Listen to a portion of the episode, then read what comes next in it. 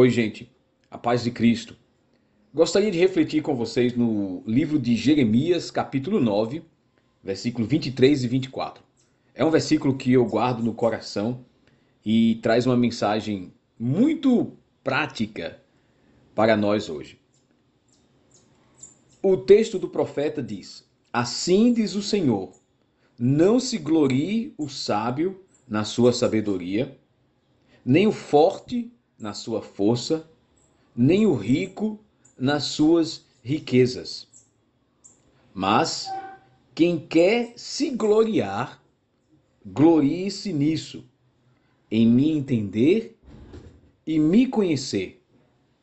Pois eu sou o Senhor, que pratico a fidelidade, o direito e a justiça na terra. Porque me agrado dessas coisas, diz o Senhor. A gente vê muito hoje uma cultura de exibição, uma cultura em que as pessoas gostam de se amostrar, não é? E Deus aqui ele diz que tem pessoas que se gloriam nisso, elas encontram prazer profundo e gostam de exibir isso. É um exibicionismo do conhecimento. Não é? Ele diz: olha, não se glorie o sábio na sua sabedoria. Virou quase um meme hoje pessoas fazerem gravação de vídeos com um fundo, uh, um fundo de livros. Uh, assim, é quase que é uma forma de dizer: veja o quanto eu sei, veja o quanto eu já li, se dobre ao meu conhecimento. Ah, eu sei que algumas pessoas não fazem isso intencionalmente, mas é muito comum você assistir a áudio, a, perdão, assistir vídeos e entrevistas com um fundo, pode até ser um fundo falso, de uma biblioteca.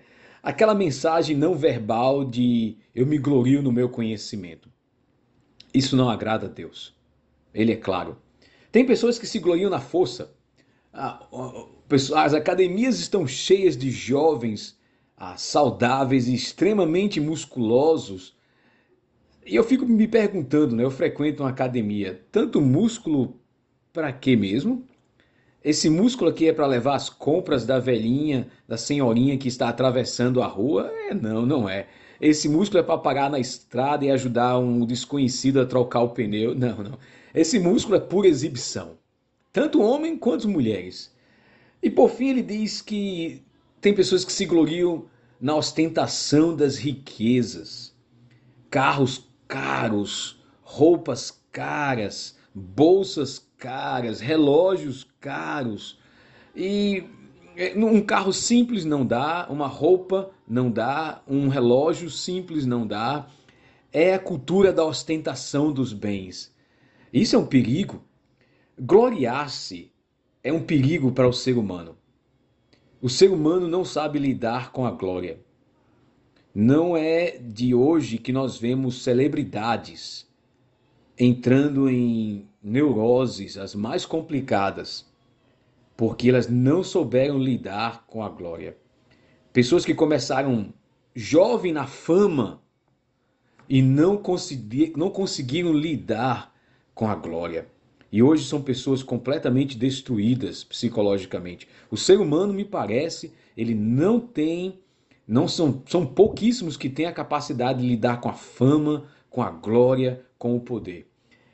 Então, o que é que agrada a Deus? Não são essas três coisas: exibição de conhecimento, força ou riquezas.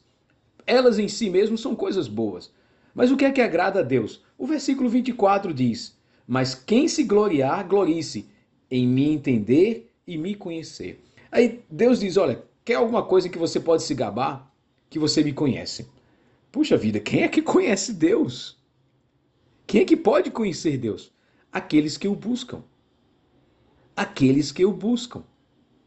E as pessoas que buscam Deus na leitura e na meditação da palavra, as pessoas que buscam Deus na, no, na vida de oração e de jejum, essas pessoas não precisam se vangloriar, elas vivem uma vida discreta.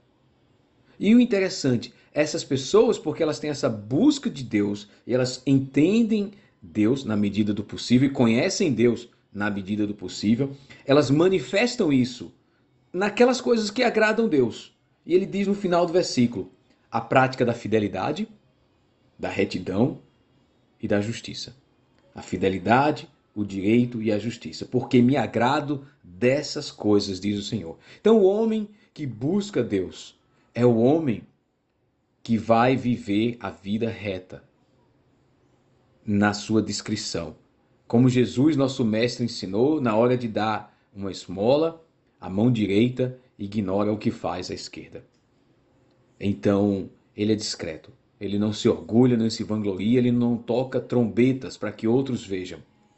Então, no mundo de ostentação em que nós vivemos hoje, de tanta riqueza, o homem que teme a Deus, a mulher que teme a Deus, ele precisa aprender a viver uma vida simples, naquilo que realmente importa, não para o mundo, mas para Deus.